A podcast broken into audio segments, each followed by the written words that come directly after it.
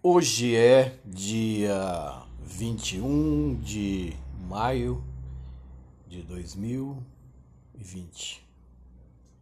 Estamos aqui é, vivendo ainda a grande pandemia do novo coronavírus, mas se descobriram ou realmente descobriram a nova vacina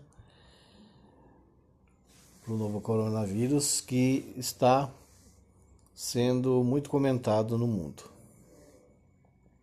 Apesar de ter muitas dúvidas, já existem empresas interessadas em comprar essa vacina e já é, enviar a seus países. Aliás, uma das maiores empresas farmacêuticas do mundo resolveu aí é, adiantar essa produção.